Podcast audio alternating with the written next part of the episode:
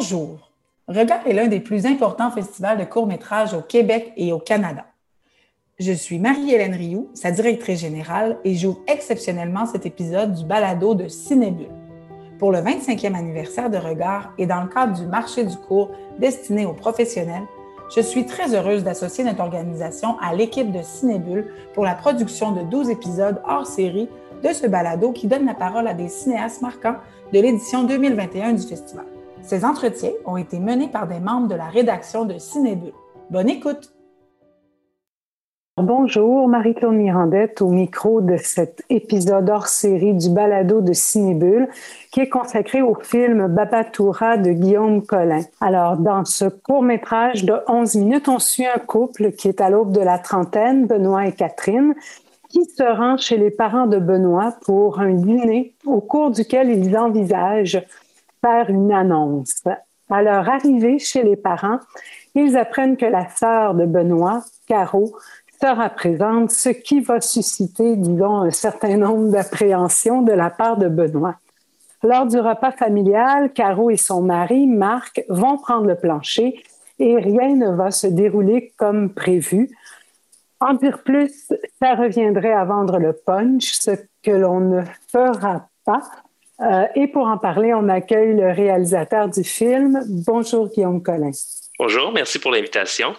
Ça nous fait plaisir. Alors, euh, Babatoura, c'est pas votre premier film. Vous avez déjà une feuille de route quand même assez garnie avec plusieurs courts-métrages et même quelques longs à titre de réalisateur et c'est sans compter votre travail de producteur aussi. Alors, j'aimerais ça que, euh, justement, en entrant en matière, on parle un petit peu de votre parcours et de vos précédentes réalisations afin de savoir un peu mieux qui est Guillaume Collin. Merci. Je vais peut-être me, découvrir moi-même à travers euh, ce processus. Donc, euh, moi, j'ai gradué de l'Université Concordia en production cinématographique euh, il y a maintenant huit ans. Et dès ma sortie de l'université, j'ai co-réalisé un long métrage autofinancé. À l'époque, la plateforme Kickstarter venait de, de partir un peu. C'était maintenant accessible au Canada. Donc, on a co-réalisé un long métrage, un road movie à travers les États-Unis avec d'autres collègue de Concordia et euh, un collègue de l'UDM. Et euh, ce film-là s'est promené un petit peu en festival. Puis après, il y a eu quelques années où tu essaies de, comment dire, de, trouver ton chemin, en fait. Parce que quand tu sors du bac en cinéma, il euh, n'y a personne vraiment qui t'attend avec un contrat. Donc, il faut vraiment que tu fasses ton propre chemin. Et moi, j'ai eu la chance de toujours être entouré de gens passionnés, des gens qui voulaient faire des films, qui voulaient créer. ça, ça a amené à la création d'Arpan Film, une compagnie de production. Et avec Arpan Film, nécessairement, j'ai produit de nombreux films, mais j'ai aussi réalisé mes propres euh, projets. Donc, euh, dans les dernières années, il y a eu, en fait, disons qu'il y a plusieurs années où les projets qui étaient euh, que je réalisais étaient des projets autofinancés. Donc, j'ai fait le court métrage Tout ira mieux en 2015 où on suit un couple en montagne. Donc, c'est petite équipe, quasiment tournage documentaire, euh, mais basé sur un scénario que j'avais euh, scénarisé, tourné en deux, trois jours. Après ça, il y avait le film Je t'ai vu en 2016, même chose, petite équipe. Mais on tournait cette fois-ci à Montréal, puis on suivait deux personnages. Donc, c'est beaucoup des films à deux personnages que j'ai fait pendant plusieurs années. C'est ce que les moyens aussi permettaient. Euh, après ça, ben, une fois que j'avais fini le long, long métrage, je m'étais dit plus jamais je vais faire de long métrage sans financement. Ben, je, vais avoir des problèmes de mémoire parce qu'en 2015, je me suis lancé dans le processus de Moi sans toi. C'est euh, un long métrage, en fait un 70 minutes. Donc, c'est un moyen long métrage, euh, mais totalement autofinancé. C'est vraiment né de la passion euh, d'avoir travaillé avec les comédiens sur euh, tout est mieux et Je t'ai vu. Puis là, on a décidé, hey, si on faisait un film ensemble et on tournait ça sur un an, donc sur quatre saisons, puis on prenait le temps de voir l'évolution des personnages, ce qu'on n'a pas vraiment l'occasion de voir en court métrage, qui est souvent un court moment.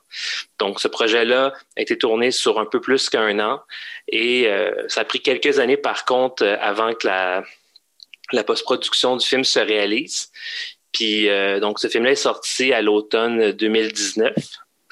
Mais c'était encore un film qui était autofinancé. Il y a un petit peu d'argent pour le finaliser en post-production, mais c'est vraiment ces, ces projets-là sont nés vraiment parce que les gens me faisaient confiance, autant les gens à l'équipe technique que les comédiens. Puis il y avait cette, cette passion-là de travailler ensemble. C'était beaucoup, souvent des collègues de Concordia ou des gens qui étaient qui avaient d'autres projets avec moi, puis on se retrouvait pour faire ce, ce processus de création. Fait que moi, j'ai beaucoup appris à travers ces années.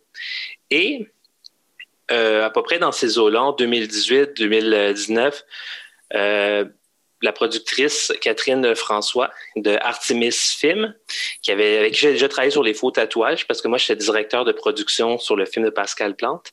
Elle m'a approché en me disant, je travaille avec une scénariste euh, qui est graduée de l'INIS, euh, Tania Gagné.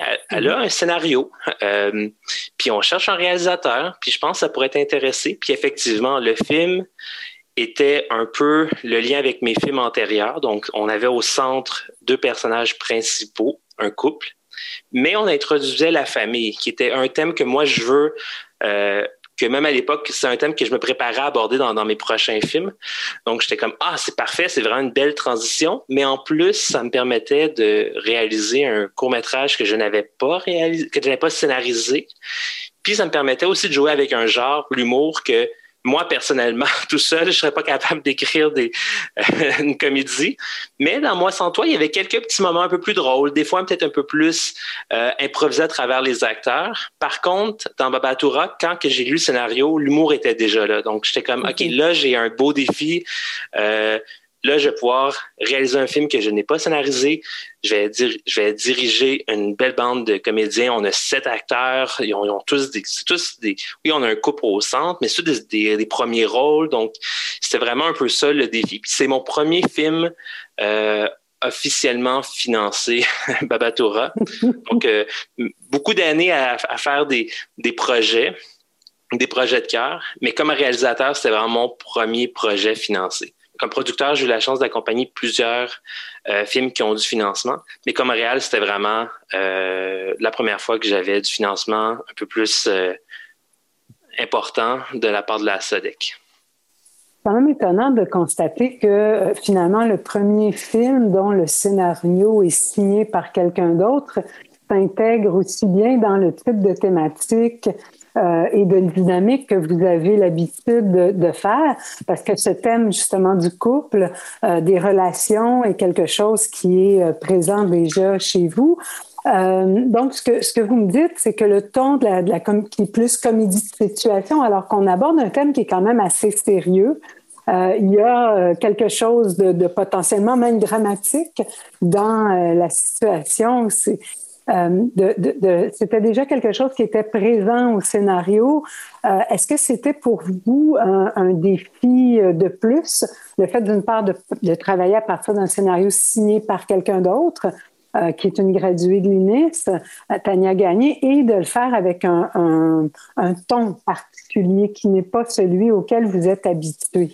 ben, c'est sûr qu'il y avait un défi. Je pense que la chose qui a le plus changé entre la première version du scénario puis le, film qu'on a tourné, c'est que la première version du scénario, tous les personnages étaient vraiment égaux. Il n'y avait pas comme euh, c'est deux des personnages principaux. Puis rapidement, quand j'ai embarqué sur le projet, euh, c'est devenu clair avec les conversations qu'il fallait avoir au minimum deux personnages principaux. Puis c'est devenu très rapidement clair que ben, le vrai conflit, on le vivait avec Benoît puis Catherine qui sont joués par David Strasbourg puis Catherine Paquin-Béchard. Donc, c'était clair qu'il fallait avoir, même si tout le monde était des, premiers rôles, il fallait avoir deux personnages principaux qui soient notre fil conducteur, disons. Donc, ça, ça a été fait un, assez naturellement. Euh, d'aborder le, le couple c'était quand même quelque chose d'assez facile, même que je dirais que mes précédents films, c'est des relations amoureuses assez complexe. Donc là, là j'avais quand même un couple au centre que oui, il y a un défi, il y a quelque chose qui se passe dans leur vie, mais en même temps, c'est un couple heureux. C'est un couple qui s'aime. Il fallait croire en cette relation qui était très forte malgré les défis. Donc ça, c'était quand même le fun d'aborder le couple, mais d'un autre angle. Euh, pour la comédie, oui, ça, c'est vraiment quelque chose que je une fois qu'on a eu le financement, là, je me suis dit, OK, là, ça va se passer. Donc, donc là, maintenant, il faut vraiment réfléchir comment moi, euh, en 2019, je réalise une comédie en court métrage. Donc là, il y a eu beaucoup de conversations justement sur euh, le ton, affecté sur le, le, le, style visuel, par exemple, du film, parce qu'il y, a tellement de, de, possibilités. On en voit beaucoup aussi de films. Donc, c'est trouver c'était quoi le bon ton?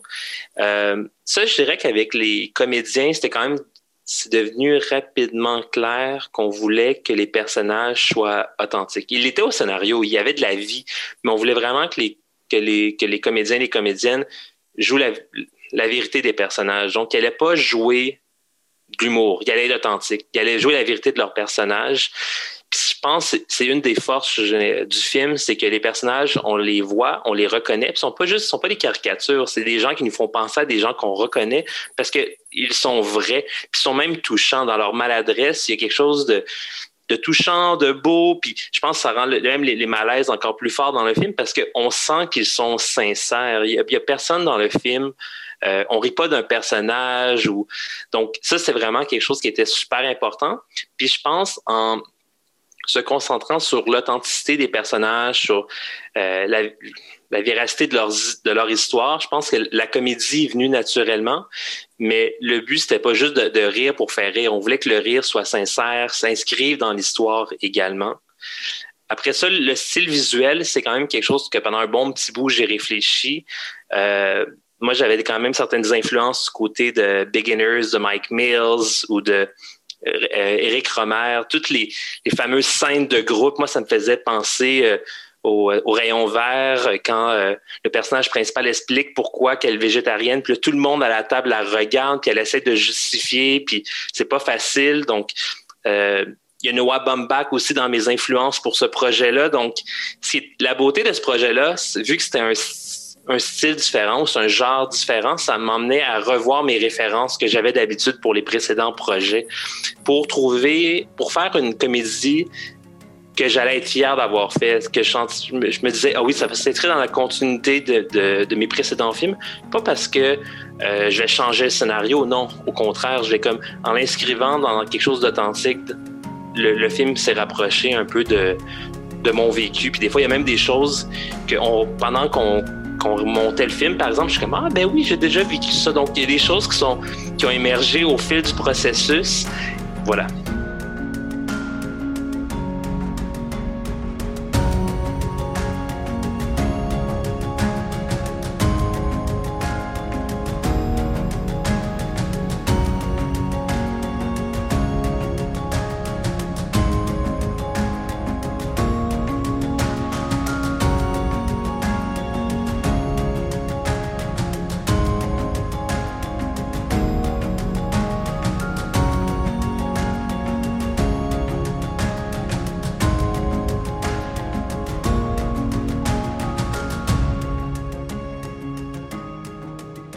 La dynamique familiale est intéressante entre les personnages et c'est vraiment au cœur du film, en particulier tout ce qui a trait au non-dit et à l'incommunicabilité entre les personnages qui ne s'écoutent pas, qui ne, en particulier Caro, qui, qui est, euh, je vais prendre un terme euh, québécois un peu vulgaire, gossante. Euh, sa mère a beau dire oui, ça tu nous l'as raconté, euh, genre on veut pas le savoir, le savoir encore une fois. Euh, et, elle parle toujours d'elle-même, de son univers, ce qui fait que rapidement, par le, le, rythme aussi verbal de l'actrice qu'il joue et qui laisse pas d'espace de, aux autres, qui prend toute la place, on, a envie de la lire, mais en même temps, elle est interprétée avec une espèce de de naïveté par euh, Karine Gontier-Heinemann, qu'on connaît bien dans Love-moi et qui a cette capacité de faire des personnages qui sont à la fois détestables et attendrissants. Alors, je me demandais justement comment vous avez travaillé avec eux à essayer de, de développer cette espèce de... comment on tourne euh, en leur demandant d'être dans l'incommunicabilité tout en étant capable d'établir une relation entre les personnages pour que le film fonctionne. Puis ça fonctionne bien, entre autres, elle, elle est assez... Euh, assez fantastique. Moi, j'ai pas envie de le voir, son accouchement, là. Et à l'évidence, euh, sa petite femme, Myriam, non plus, elle n'avait pas envie. Ben, euh, je, dirais que moi, je, suis vraiment chanceux. Euh, tous les projets que j'ai eu l'occasion de faire, j'ai toujours eu la chance de travailler avec des, acteurs ou des actrices vraiment talentueux, euh, qui étaient ouverts, qui étaient dans la collaboration. Donc, j'ai beaucoup appris à travers les, années. Tous les, films que j'ai fait auparavant, même s'il n'y avait pas de financement, je suis entouré de gens qui m'ont permis d'apprendre. Puis, c'est pas sur les bancs vraiment d'université qu'on apprend à faire la direction d'acteurs. C'est en faisant des films, puis en, travaillant avec les comédiens, puis en comprenant parce que tout le monde est tout le monde est différent. Ils ont chacun leur bagage, puis c'est en travaillant puis en communiquant avec eux. Euh, D'ailleurs, ça me fait plaisir, vais pouvoir les, tous les nommer. Donc, David Strasbourg, qui est, le Benoît, donc le, personnage principal du film. On avait déjà travaillé ensemble, euh, entre autres, sur euh, Moi sans, toi. C'était un des personnages récurrents qui revenait. Puis, souvent dans son non-dit, euh, ou même dans des certains inconforts, le personnage de Moi sans toi qu'il jouait, David avait ce, côté toujours lumineux. Donc, même s'il y avait des phrases un petit peu plus difficiles, des fois qu'on est comme, ah, ce personnage-là, il nous pique, mais il y avait quelque chose qui était tellement lumineux qu'on s'attachait à lui. Puis ça a été quand même assez clair rapidement que c'était Benoît, en fait. Pour euh, Catherine euh, Paquin-Béchard, c'est vraiment dans l'audition avec David que ça s'est confirmé. Il y avait une chimie euh, entre les deux. On avait vu plusieurs personnes qui étaient toutes vraiment talentueuses, mais c'est vraiment la chimie entre David et Catherine qui a confirmé que c'était notre couple. On allait croire à leur, à leur amour, à leur relation, quelque chose de très fort qui se passe entre les deux. Pour euh, Karine euh, Gontier-Heidman et Jean-Moïse Martin, qui joue son, son copain, euh, quand on était à la période du casting, euh, j'ai essayé d'écouter beaucoup d'émissions euh, de télévision qui avaient de la comédie.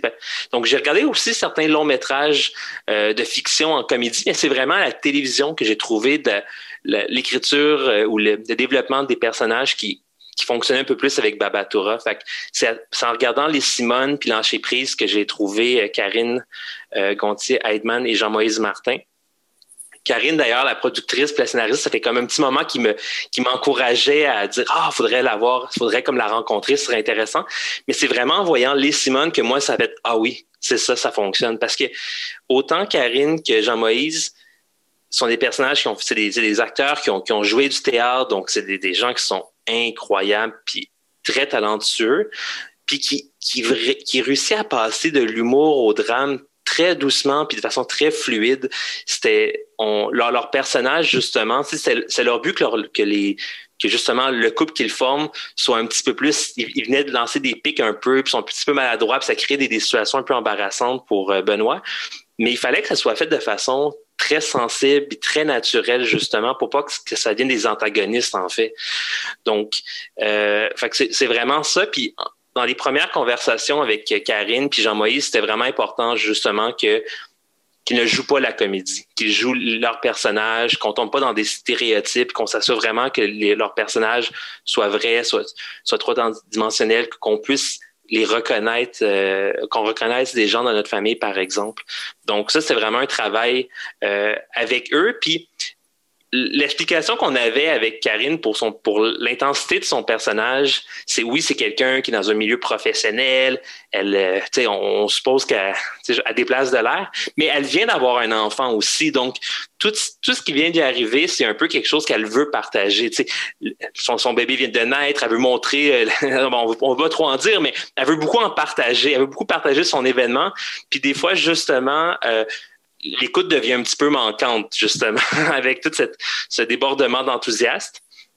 Pour Léane Desilets, qui joue la jeune sœur, euh, c'est vraiment son non-verbal, son non-verbal qui me convaincu. Tu sais, par la suite, j'ai vu Jeune Juliette, puis j'ai dit, ah oui, on a fait vraiment le bon choix.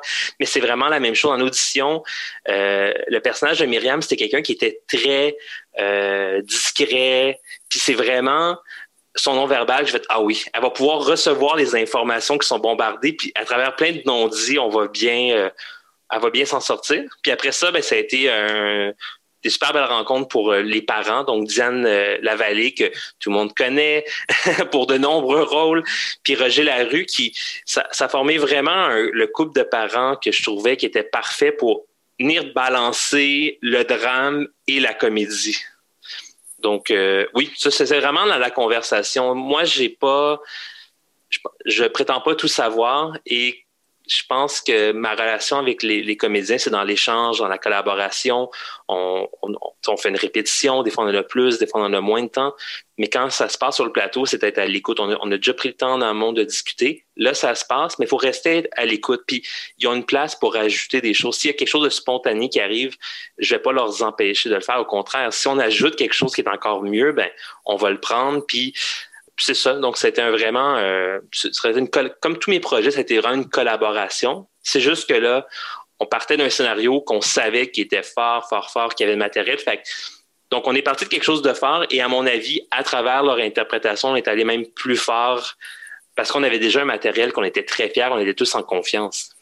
Même le, personnage qui, est le plus effacé, c'est-à-dire Myriam, elle est quand même tu, tu, vous le disiez, c'est un personnage, au fond, qui comprend les dynamiques en cours et qui perçoit des choses et qui, par ses commentaires, les, commentaires qu'elle fait à Catherine, on voit qu'elle a tout de suite compris et même le chien a l'air de comprendre des choses. Ah, c'est un, c'est un joli court-métrage avec une intrigue qui est très fine et bien menée, une finale tout à fait inattendue. Euh, qu'on vous laissera la chance de découvrir puisque c'est quand même euh, un punch assez intéressant. Alors, je vous invite tous à aller le, regarder sans attendre et je vous remercie beaucoup, euh, Guillaume Collin, pour ce petit entretien. Je vous souhaite un très bon festival. Merci beaucoup. Alors, c'était Marie-Claude Mirandette au micro pour le balado de Cinébule et je vous dis à bientôt. C'est ainsi que se termine cet épisode spécial du balado de Cinébule. En plus de leur présentation à regard au Saguenay du 7 au 13 juin, les films abordés dans ces hors-séries seront proposés du 14 au 27 juin sur la plateforme Regard en ligne. Au coût de 30 le passeport donnera accès à l'ensemble de la programmation de la 25e édition du festival, soit plus de 150 courts-métrages. Merci à l'équipe de Regard pour ce partenariat qui nous aura permis de faire entendre 12 cinéastes très talentueux. Et merci aux collègues de la rédaction qui ont réalisé ces entretiens. La revue Cinébule est publiée par l'Association des cinémas parallèles du Québec et est soutenue par les Conseils des arts du Canada, du Québec et de Montréal. Thème musical de ce balado, Georges Dimitrov. Assistance technique à la post-production, Alain Vallière. J'ai coordonné et réalisé cet épisode. Mon nom est Éric Perron. Je vous remercie d'avoir été à l'écoute. Bon cinéma.